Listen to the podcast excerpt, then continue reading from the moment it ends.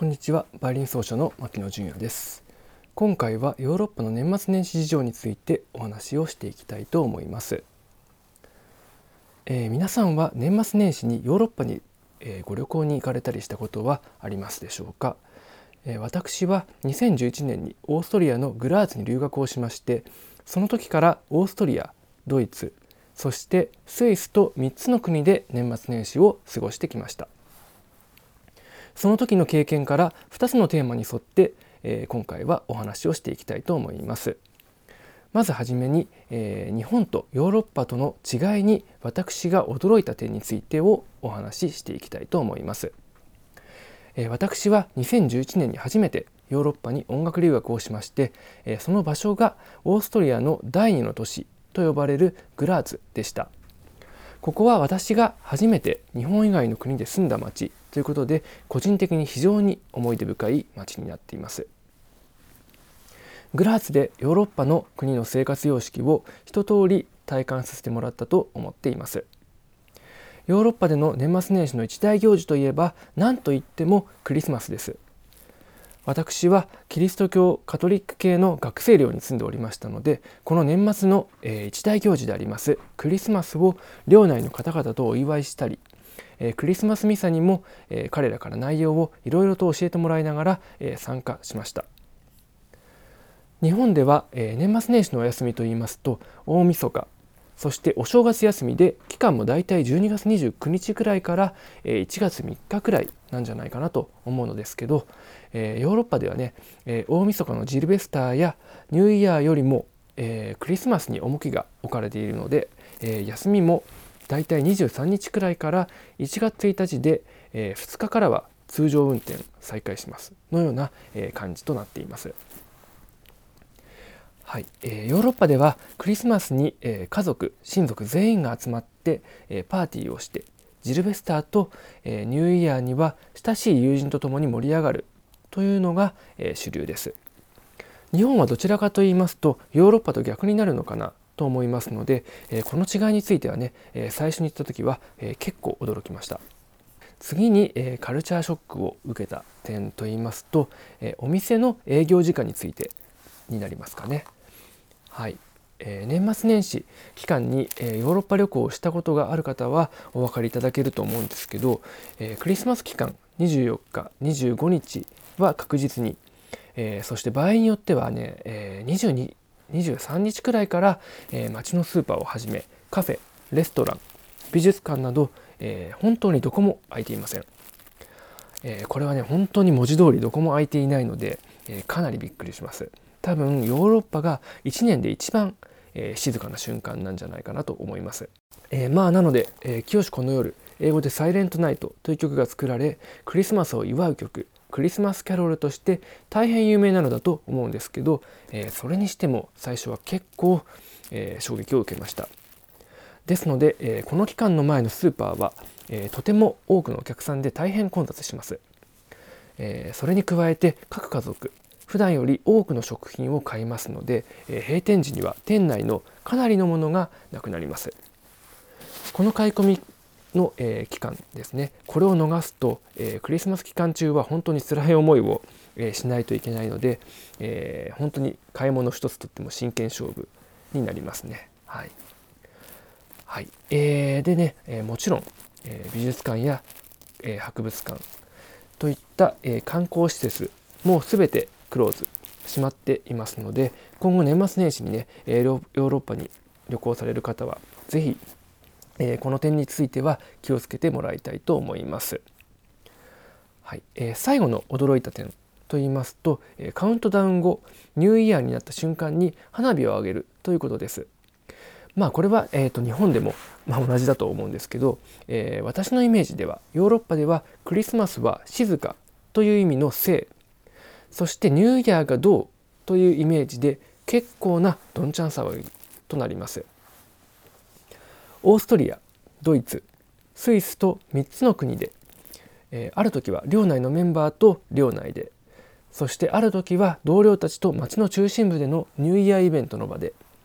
えー、またある時は、えーと、親しい家族に招待を受けそのご家族と共に、えニューイヤーを迎えることもありましたが、えどの場面もね、え花火を打ち上げていたので、えおそらくニュー、えヨーロッパのねニューイヤーの一つの慣例なのだと個人的には認識しております。はいえー、そしてね1月1日にかなり騒いだ後にですね1月2日には何事もなかったかのように街中が通常運転するという逆も、えー、個人的にはかなり面白いですね。はい、この切り替えがとても早く、えー、これはこれあれはあれとパッパと切り替えれるといった点は、えー、いかにもヨーロッパヨーロッパ人らしいなというふうに思います。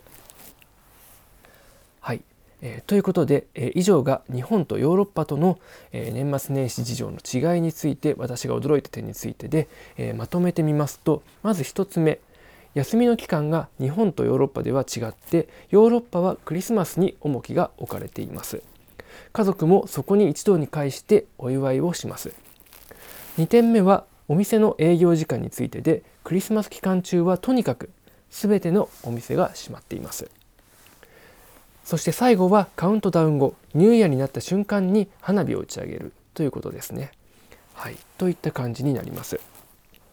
え続きまして、え、お話ししたいテーマはですね、え、クリスマスミサについてです。これはヨーロッパに来て初めて体験したことでした。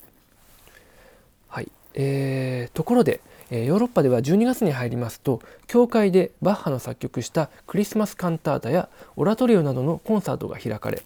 私もオーケストラの奏者の一人としてよく参加しています。冬の教会は暖房もなく底冷えがものすごいので、えー、普段は味わえない感覚での演奏はとても興味深いものにです。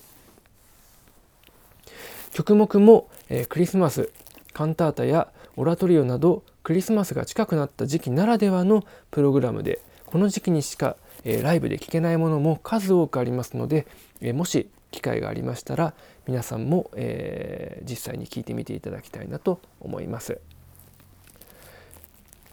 えー、さて私はグラーズにいた頃復活祭の時のミサ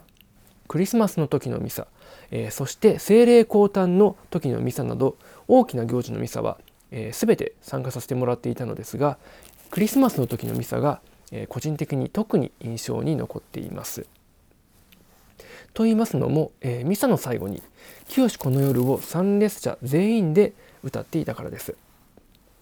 それまで清この夜がオーストリア発祥の歌である。ということを知らなかった自分はこの歌が日本の歌であるかのように思っておりましたが、えー、実際はね、えー、違ってですねオーストリアでもこの歌があるんだ。とその時はとても新鮮な感覚を覚えました。そして調べてみると、えー、この曲は1818年にオーストリアのモーツァルトの生誕地であるザルツブルクの近くにある教会で歌われたことが最初であるということを知りました歌詞もオリジナルはドイツ語で日本に最初にこの曲が入ってきたのが1909年ということですので、えー、この曲が「清この夜」が生まれてね約100年後に日本で歌われ始めたということのようです。清この夜は、えー、クリスマスキャロルと呼ばれています。クリスマスキャロルとはクリスマスを祝う歌という意味で救世主キリストの誕生を祝い誕生にまつわるさまざまな場面や、え逸話を歌詞にした歌のことを言います。代表的な曲としましては、えー、こちらの「清この夜」「諸人こぞりて」そして「えー、アベマリア」なんかも含まれることがあるようです。クリスマスミサの最後に歌われることのあるクリスマスキャロルですが私が参加したところがグラーツで清この夜の生まれた国ということもあっておそらく清この夜を、えー、歌ったと思うんですけど地域によっていろいろなクリスマスキャロルが歌われるようですそのミサに参加した時参列していた皆さんはオーストリア人なので清この夜をもちろんドイツ語で歌っておりましたが、